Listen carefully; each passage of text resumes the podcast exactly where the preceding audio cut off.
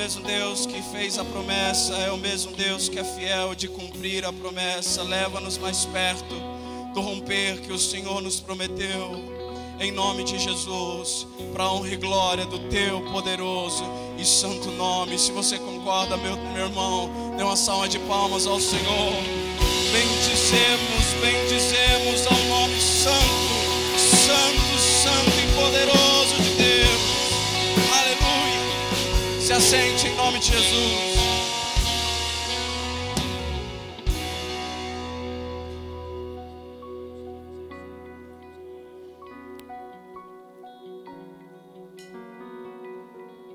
Aleluia. Graça e paz. Amém. Feliz ano novo para quem eu não vi. Glória a Deus. É, se você puder abrir a sua palavra, lá em Tiago capítulo 5. E a gente começa por aí. Aleluia.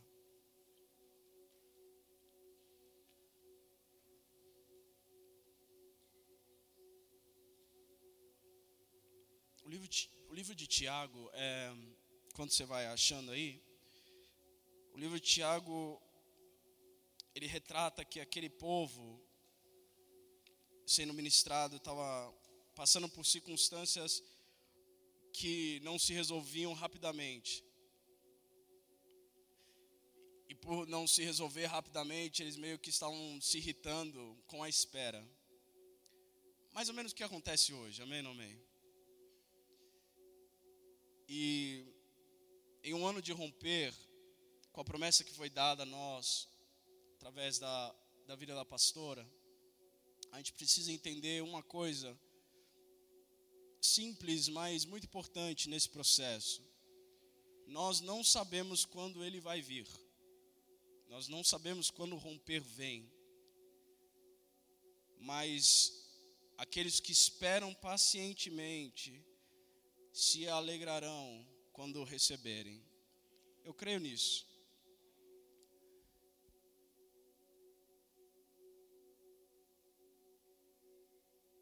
Tiago vai relatar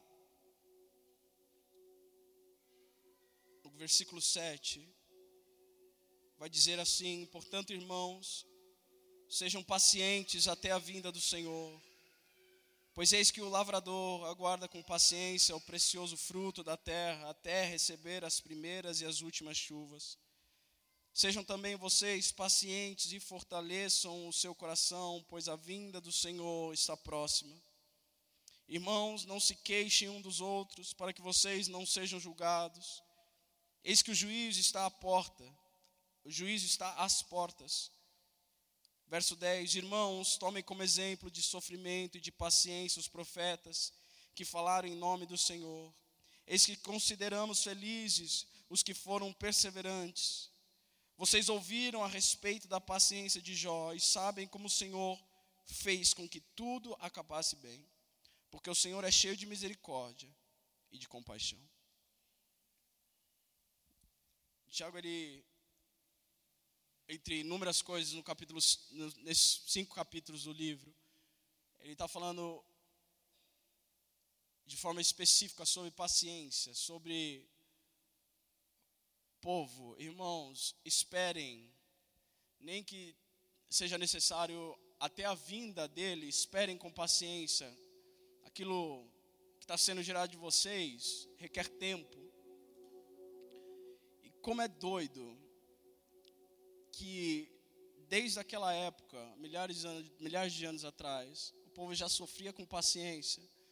Nós, depois de tanto novo, tanta coisa nova, nós estamos cada vez piores em ter paciência. Tem um estudo que fala que que mais causa fúria, ele usa essa palavra, fúria e ira, na sociedade hoje, é um vídeo que não carrega rápido. Vai além, 25% dos que percebem que o vídeo não carregou em dois segundos, 25% fecham o vídeo. 50% fecham um vídeo depois que perceberam que em 10 segundos o vídeo não deu o start. Quantos aqui já passaram por isso? Eu vou colocar exemplo só para a gente entender um pouquinho o nível de paciência que a gente está. Quantos aqui pagam a mais para ter um frete full no Mercado Livre? Hã? É, né?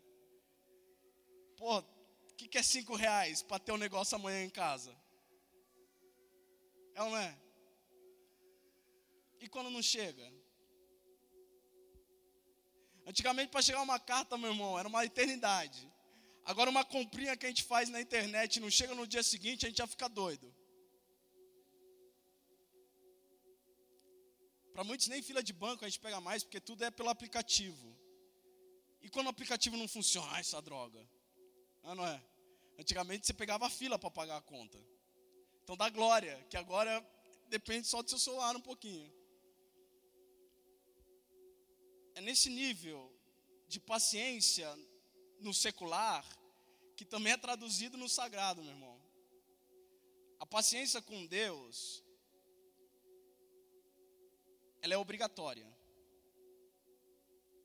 Porque da mesma forma que ele promete, a gente não tem uma data de quando ele vai cumprir certas coisas. Às vezes ele dá datas, tempos, mas às vezes ele vai ficar quieto, simplesmente assim. Ele vai te colocar num processo para ver se você permanece nesse processo ou não.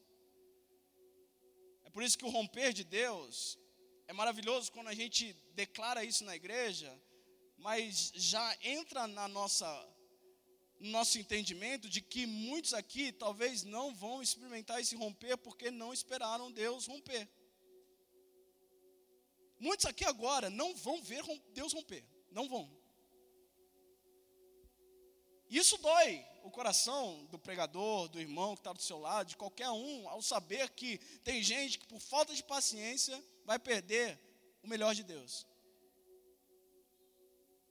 Espera mais um pouquinho, Continua mais um pouquinho. Ah, estou de saco cheio. Eu vou embora. Irmãos, sejam pacientes até a vinda do Senhor, diz o verso 7. Já é animador. Porque Tiago está falando assim: sejam pacientes, e sejam pacientes, se necessário for, até a vinda dele. Ou seja, talvez certas coisas que você quer não vai acontecer. Não vão acontecer. Tem certa coisa na nossa vida que a gente vai esperar, esperar, esperar e não vai chegar. Mas aí Tiago ele dá o maior dos consolos para um cristão. Até a vinda do Senhor. A vinda do Senhor ofuscará qualquer planejamento ou qualquer coisa que a gente queria tanto. A vinda do Senhor vai colocar um basta no nosso eu. A gente hoje ora errado, porque a gente ora para nós mesmos. Tiago diz: vocês pedem, pedem mal. Vocês oram para os benefícios próprios de vocês. E por orar pelos benefícios próprios de vocês, vocês não recebem. A gente perde tempo em ficar pedindo a Deus para nós mesmos. A oração normalmente é: Senhor, muda minha esposa. Quando na verdade tinha que ser: Senhor, me muda. Para de alguma forma ser fruto, ou ser espelho, ou ser exemplo para minha esposa. Irmãos, eis que o lavrador aguarda com paciência o, precioso fruto da terra até receber as primeiras e as últimas chuvas. Eu, não, eu tenho cara de agricultor? Não. Não tenho nem cara de que estive num campo. Mas,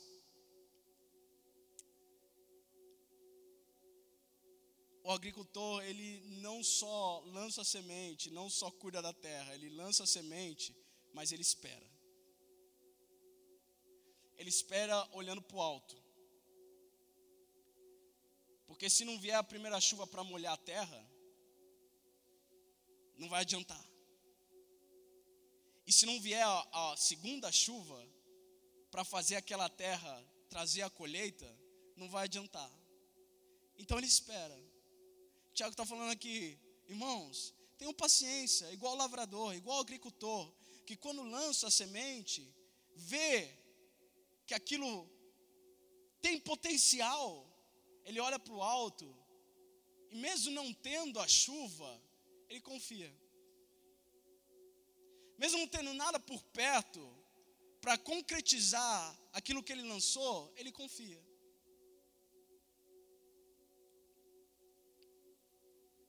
Irmãos, sejam vocês também pacientes e fortaleçam o seu coração, pois a vinda do Senhor está próxima, glória a Deus.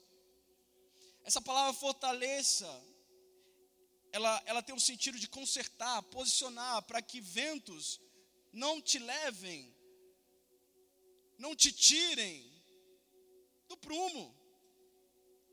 Irmãos, sejam pacientes, fortaleçam o coração de vocês, porque a melhor recompensa ainda está por vir. Amém ou amém, meu irmão? Se você não entender que a melhor recompensa é Cristo, você vai ser um crente frustrado pro resto da vida. E eu também. Irmãos, não se queixem um dos outros. Tiago está falando aqui no verso 9: tenham paciência com um dos outros, com, com o próximo. Já percebeu que quando a gente está sem paciência, até conselho que é certo a gente não quer ouvir? Eu sou assim com a minha esposa, eu, uhum. Ela fala, e está certo o que ela está falando, mas eu não quero ouvir o que ela está falando. É ou não é? Hã? É ou não é? Pai é assim, com o filho. Irmãos, cuidem da comunhão uns dos outros, porque em tempos difíceis, vocês vão estar sujeitos a perderem a paciência um com os outros. Irmãos, tomem como exemplo de sofrimento e de paciência os profetas que falaram em nome do Senhor. Eis que consideramos felizes os que foram perseverantes. Vocês ouviram a respeito da paciência de Jó. Amém? É parece Tiago falando com a gente, essa é a ideia. Vocês ouviram a respeito da paciência de Jó. E vocês entenderam que Jó, em todos os sentidos, de humildade, de, de caráter, de paciência, não só de prosperidade, ele melhorou. Melhorou ou não? Por quê? Porque tem um processo que vai nos levar a um entendimento do que Deus está fazendo no momento. Irmãos, vocês sabem como o Senhor fez com que tudo acabasse bem. É maravilhoso esse texto.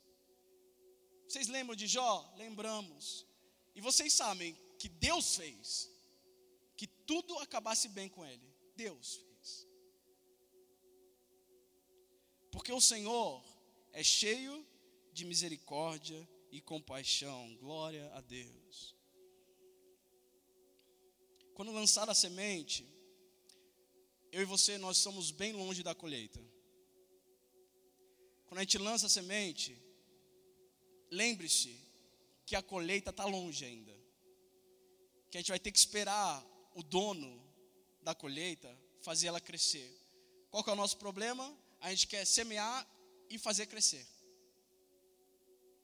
Mas Paulo nos dizia, nos diz até hoje, que quem dá o crescimento é o Senhor. Todos os nossos planos, tudo aquilo que semeamos, foi semeado algo profético nessa casa, mas quem dá o crescimento é Deus. Se os pastores colocarem a mão, não vai crescer. E se crescer, vai ser um mutante, vai ter problemas.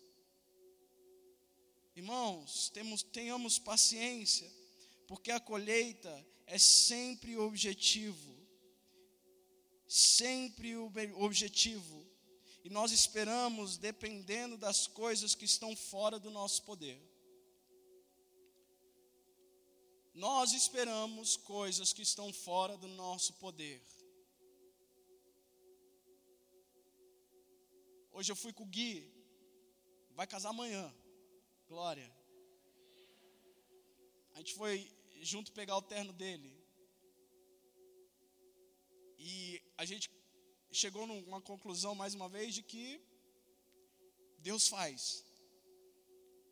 Deus faz. Até mesmo no final, na reta final, quando tem os detalhezinhos do casamento, quando falta mil aqui, mil ali, mil ali, aí vem um pix de mil aqui, pix de mil ali, pix de mil ali. É assim. Deus faz. Só que a gente tem que entender que nós só damos passos de fé. E quem dá o crescimento nessa fé, quem agrega virtude, como Pedro disse, é Deus.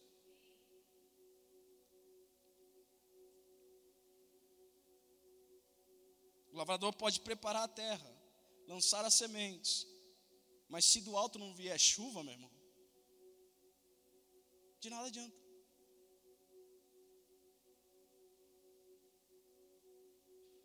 Como ele, que os nossos olhos estejam fitos no alto. Está difícil? Olha para o alto. Está demorando? Olha para o alto. É o velho, do alto vem o nosso socorro.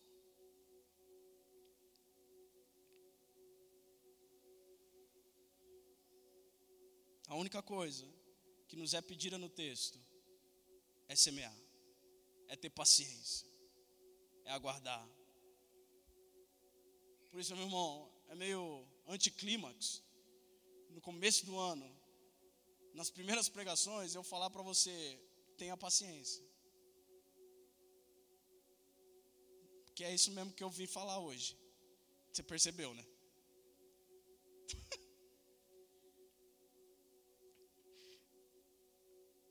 que a gente está com um problema enorme, tanto no secular quanto no sagrado aqui, que a recompensa demora.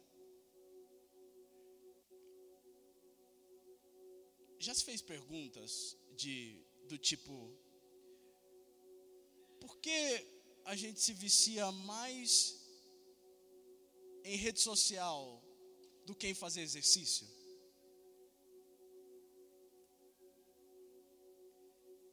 Porque há um vício mais forte, mais rápido, imediato às vezes, da droga, em vez de estudo.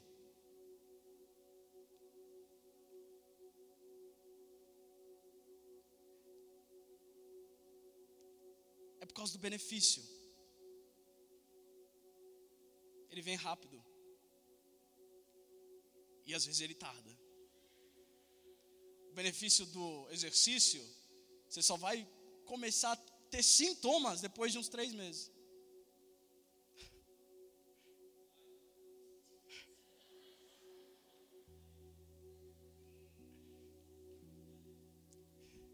Tem um, tem um estudo, eu estou cheio de estudos, né? Que a gente vai funcionando na internet e, e vai lembrando.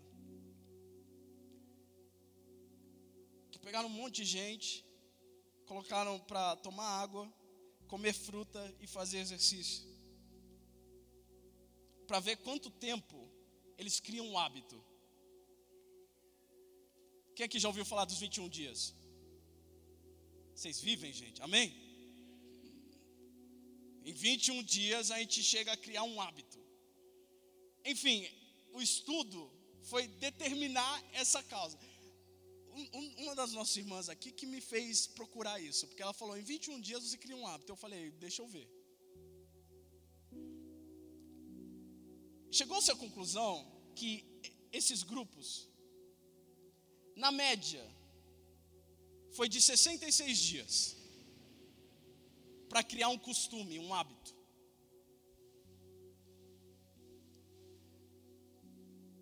Só que variou de 18 a 250 dias. Ou seja, não adiantou nada. Amém amém? Quantos estão acompanhando? Não adiantou nada. Não resolveu nada. Só que ela fez um adendo.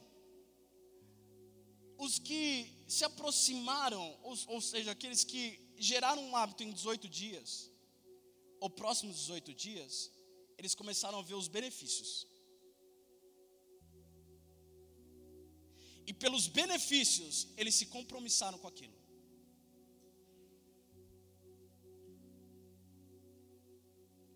Dá para entender que é mais fácil você se viciar no cigarro do que ler, do que ler a palavra, amém, gente?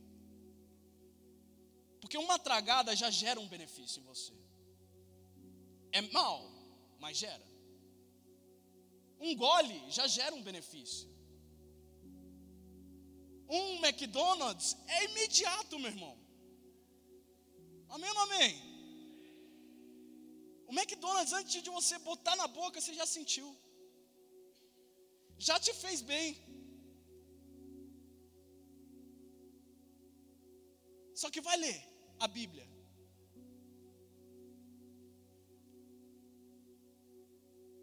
Sai daqui no hype do culto. Aí fala: é hoje.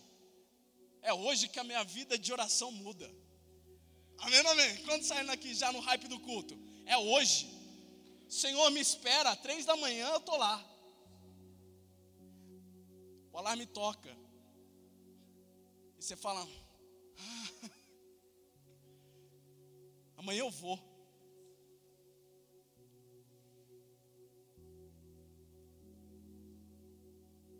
Não encontramos porque não permanecemos.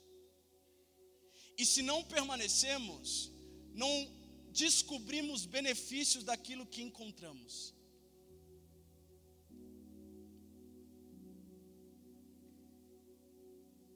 Meu irmão, quem nessa sala, nesse salão, já fechou a Bíblia e falou: Meu não entendi nada sete dias atrás, mas permaneci no texto. E, meu Deus. Hã? Quando você levanta a mão? Hã? Sabe por quê? Porque a gente tem a mania de achar que a gente tem que ficar lendo a Bíblia toda para depois falar que você leu a Bíblia toda, mas você não examina o texto. Óbvio que ler a Bíblia toda faz você não cair em heresia, é importante. Você ter todo o contexto. Mas fica uma semana só num capítulo para você ver o que Deus vai falando, vai, falando com você. É depois que nós encontramos o benefício que nós nos comprometemos com aquele. Tiago está falando assim: permaneçam, porque haverá um benefício, haverá uma recompensa, e quando ele vir, vocês vão perceber que tudo que vocês estavam pedindo de nada valia.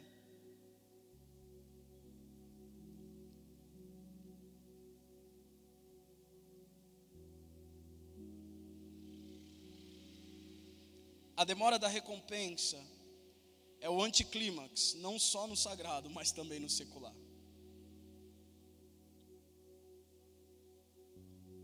Você pode criar um grupo de oração e Deus não aparecer por 30 dias, e eu duvido que depois de 30 dias, 20% vai continuar.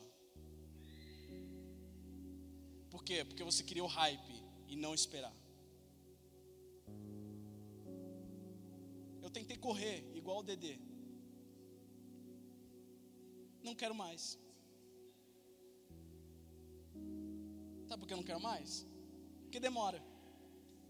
Eu quero fazer outras coisas. Cheguei um dia, falei, vou correr uma maratona, 42 quilômetros. Cheguei no 21, falei, não vou mais correr uma maratona, porque o 21 quase me destruiu.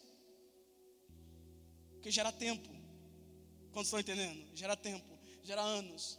Sabe quantos anos demora para você correr uma maratona se você começar a treinar hoje? Quatro anos. De boa. Irmãos, tenham paciência. Irmãos, tenham paciência. Atos 1, capítulo 1, versículo 1.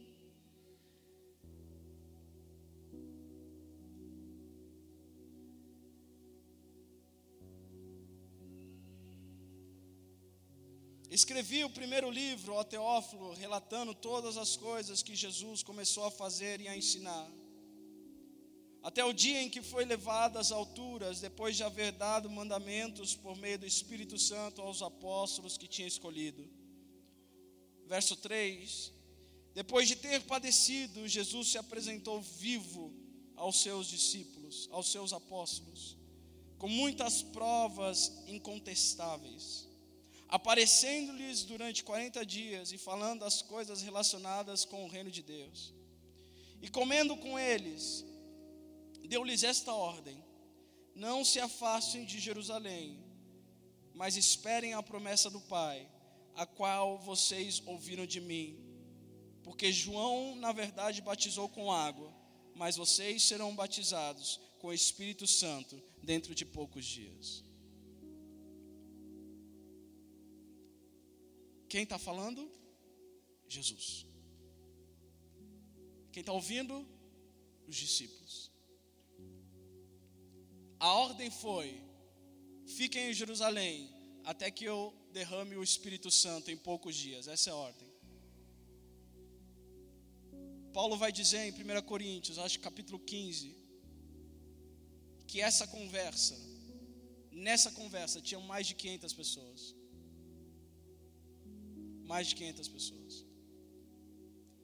Quando Pentecostes acontecem, só tem 120 lá no deck superior. Você já deve saber disso.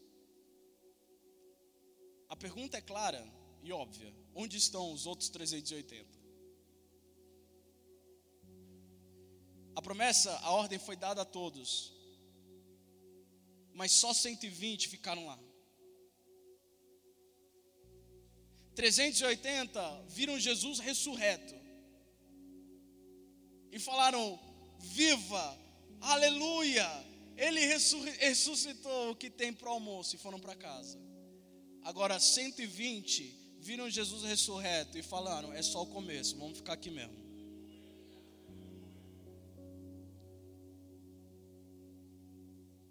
Nunca peça a paciência de Jó, meu irmão, foi a paciência de Jó que fez ele permanecer. Por que não pedir? Por que não clamar por algo eterno. Que a gente tem essa mania de não conseguir, não nos aguentamos enquanto algo não chega na nossa vida. Se não chega, é porque a gente não está pronto. Mas dentro, dentro de mim, eu, eu não consigo ir além do que pedir para vocês, por favor, se foi dada uma ordem que vai romper, fiquem.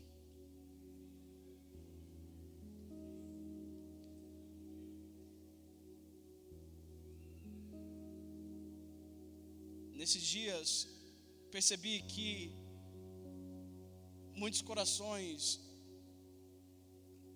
na igreja em geral sempre estão insatisfeitos com a própria igreja, com a própria, com a própria comunidade. Conversando até com a nossa pastora, são sempre aqueles que vêm buscando algo da igreja, e poucos são aqueles que querem trabalhar, fazer com que a obra cresça. Eu te convido a, nesse ano, entrar aqui com expectativa de que ele vai romper não por causa do que eu quero, mas porque essa cidade precisa. Entende? A gente clama pelo Espírito Santo não para que a gente apareça bonito no YouTube ou em alguma rede social, a gente clama pelo Espírito Santo porque a cidade está precisando, a nossa casa está precisando. Quantas famílias precisam do romper de Deus? A minha casa precisa.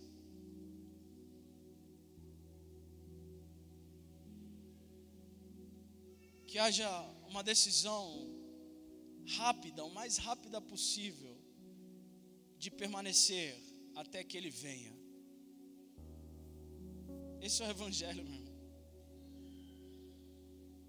E de pregar as boas novas, compartilhem que ele ressuscitou dentre os mortos e que em breve ele voltará. Compartilhem que há uma necessidade da noiva estar sem mácula, adornada para o seu noivo. Esse é o Evangelho. Grande coisa se ele me abençoar, amém, é bônus, mas eu preciso fazer com que as pessoas entendam que a minha vida não está em primeiro lugar.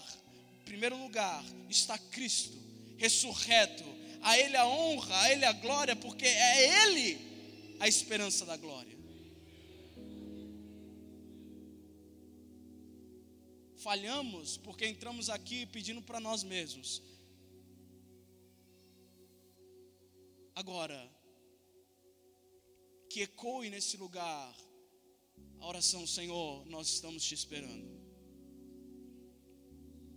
Nós estamos te esperando porque nós precisamos do Senhor.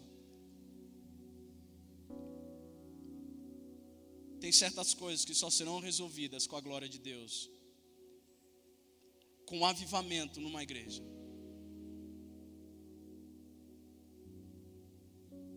Tem certas coisas que na minha casa só serão resolvidas quando houver um romper aqui nesse lugar. Enquanto isso, eu vou me examinando. Eu vou me destruindo por dentro. Eu vou pegando a lupa dentro de mim e vou vendo o que há errado dentro de mim para melhorar. Enquanto eu espero, eu melhoro. Enquanto eu espero, eu peço melhora. Tiago vai falar tanta coisa que refreiem a língua. Porque se vocês controlarem a língua de vocês, a boca de vocês, vocês controlam o corpo. Olha que poderoso. Quantos aqui querem controlar o corpo? Às vezes a gente não controla o nosso próprio corpo porque a nossa língua está falando demais. Estou com uma mania agora. Eu falo e eu já peço perdão. Senhor, me perdoa. Falei, mas estou melhorando. Gente precisa do processo. Porque só no final a gente vai perceber que a gente precisava. Mas a gente precisa, entendamos que nós precisamos do processo hoje. Spurgeon vai dizer que se alguém me atacasse com uma faca, eu logo correria e tentaria de qualquer forma me afastar dessa pessoa. Mas se um cirurgião com uma faca maior viesse para cortar o meu peito, para corrigir algo no interior, eu abriria todo ele para ele fazer isso. É o Senhor fazendo isso com a gente, meu irmão. Ele está abrindo a igreja. E o duro que ele não vai encontrar muita coisa boa às vezes. Tem muita coisa ruim mas esse é o plano. Quando a igreja se abre, Ele nos examina, a gente se torna cada vez mais igual a Ele. Os serafins fazem isso. Com duas asas, eles cobrem o rosto. Com duas asas, eles cobrem os pés. Com duas asas, eles voam. Deixando exposto tudo isso aqui. Falando, Senhor, pode examinar. Eu não preciso que o Senhor me veja aqui na face. Os meus pés são sujos, mas me examina aqui dentro.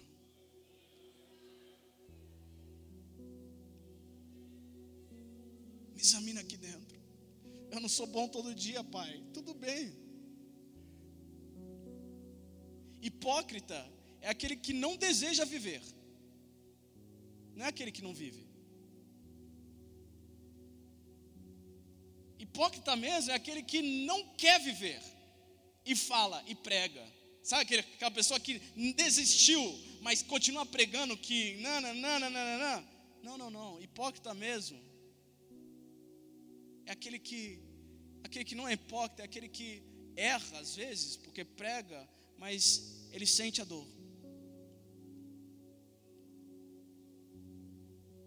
Miqueias vai dizer no capítulo 4: Subamos o monte santo do Senhor. Essa é a minha oração para esse ano. Subamos o Monte Santo do Senhor.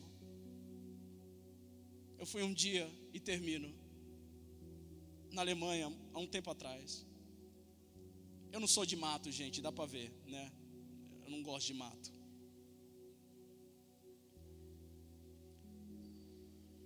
E a gente estava na Alemanha, eu, eu e meu pai, nosso pastor. E eles falaram: vamos subir uma montanha. Logo fui contra.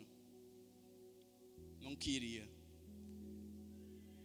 Porque não, bicho não é. Bicho e eu. Não é legal.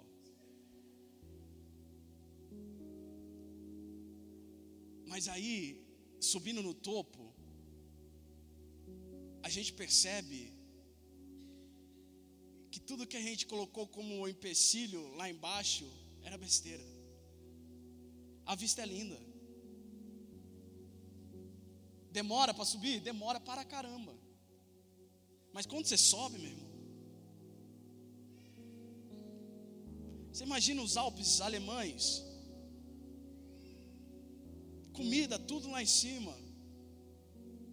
Aí eu descobri que existem três linhas: a linha das serpentes, das cobras, tanto é que eu lembro porque menciona cobra. Tem a linha da serpente que o ar fica tão rarefeito que elas não vão mais. Elas não conseguem respirar. Eu adorei. Eu moraria lá.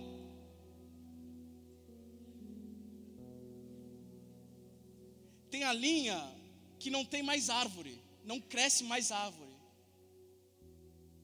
E tem a linha das nuvens.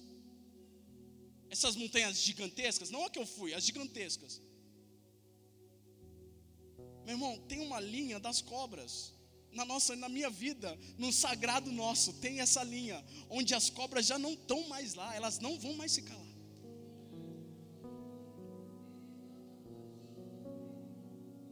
Existe uma linha, se nós subirmos o Monte Santo do Senhor, onde as cobras não vão mais passar porque elas não conseguem mais aguentar aquele ar.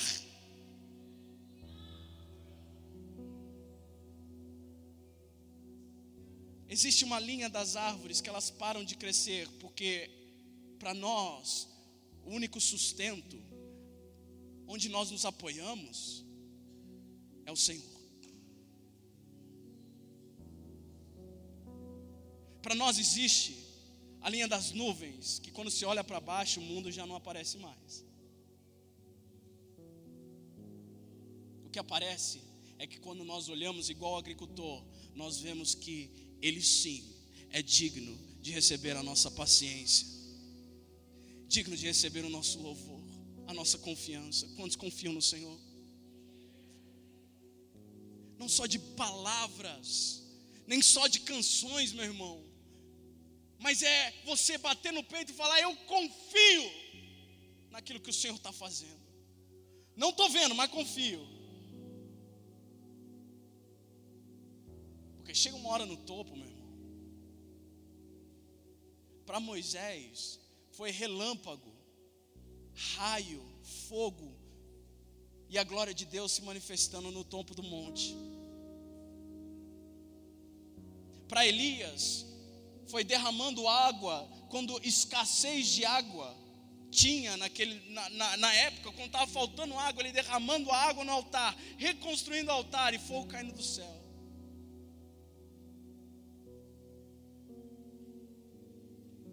Ele falava, ele falou para o seu servo: vai lá e vê se você vê alguma coisa. Vai chover. O Senhor falou comigo: vai chover. Então vai lá, servo. Vê se você vê alguma coisa. Vê se você vê sinal. O servo vai e volta sete vezes. Nada, Elias. Vai de novo. Na sétima vez, o servo fala: Eu estou vendo. Uma pequena nuvem do tamanho uma, da mão de um homem. Vai chover. Vai chover. Meu irmão, vai chover. Eu quero profetizar isso em nome de Jesus, nessa casa, na sua casa, na minha vida. não para o nosso benefício, vai chover. No tempo certo, Ele sabe exatamente o tempo de derramar a primeira e a segunda chuva. Em qualquer momento, em qualquer área, em qualquer circunstância, o meu Deus sabe a hora certa de fazer chover para que você receba a colheita.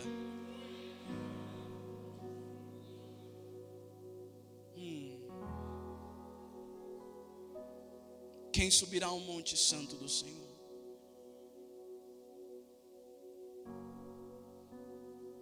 Feche os teus olhos em nome de Jesus.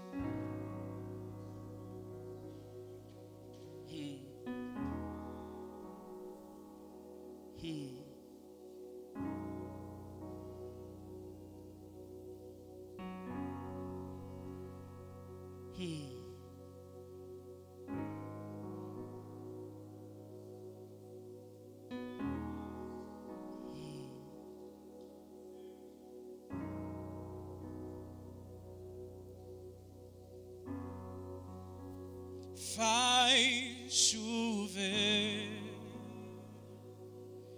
faz chover, abre as comportas do céu, faz chover, faz chover abre as comportas do céu. Eu vejo uma pequena nuvem do tamanho da mão de um homem, mas este é o sinal que a tua chuva vai descer. Eu vejo uma pequena nuvem do tamanho da mão de um homem. Mas este é o sinal que a tua chuva vai descer, faz chover.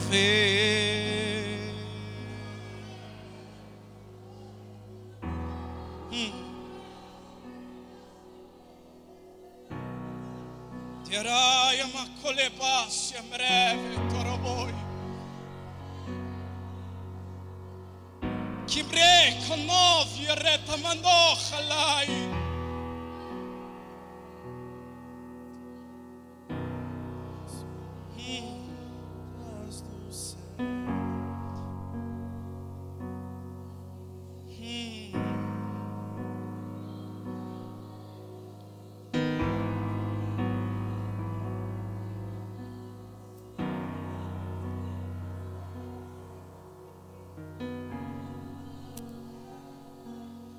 Se pedimos,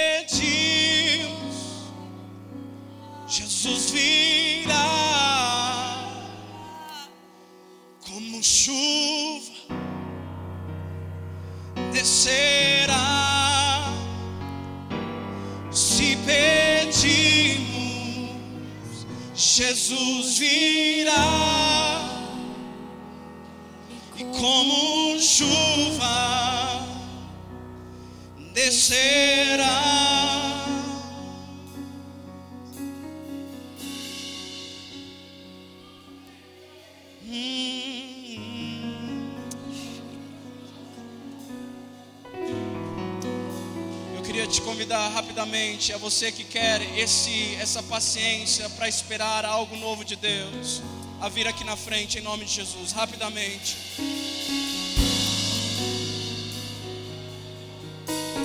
Você que precisa dessa paciência para romper nesse ano, eu queria te convidar a vir aqui, nessa, aqui na frente, rapidinho.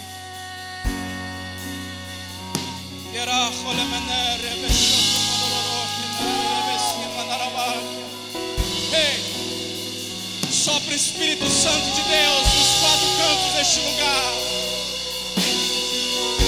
Assim como foi com Elias, nos dê sinais nessa noite da tua chuva próxima. Faça-nos sentir, faça-nos, Senhor, perceber que o Senhor está perto.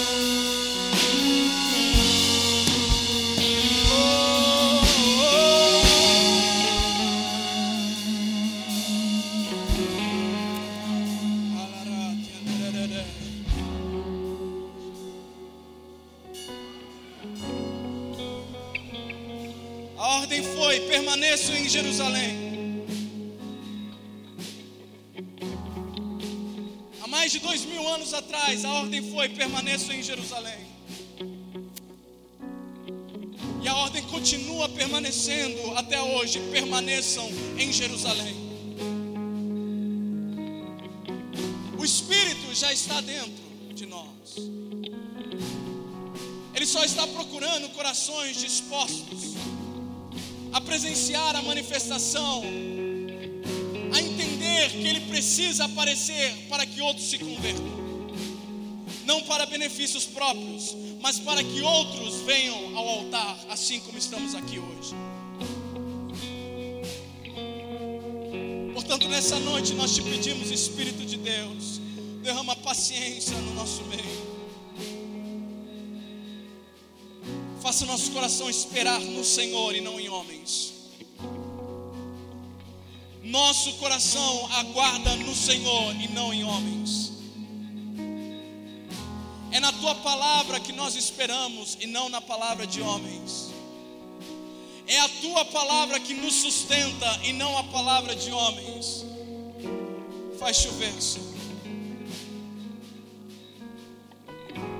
Derrama tua chuva seródia, aquela que molha a terra dura. Eu peço, por favor, venha molhar a nossa terra dura, a nossa terra árida. Vem agora, Senhor, e penetra dentro de nós, porque nós somos sim muito falhos e precisamos melhorar. Com um passo de fé, nós lançamos as sementes nós te pedimos, vem com a chuva temporânea nesse lugar. Faz a tua obra no teu tempo. Mas que nós estejamos dispostos a aguardar. Faz chover, Senhor. Faz chover, Senhor. Faz chover, Senhor. Se pedimos, se pedimos. Jesus virá como chuva descer.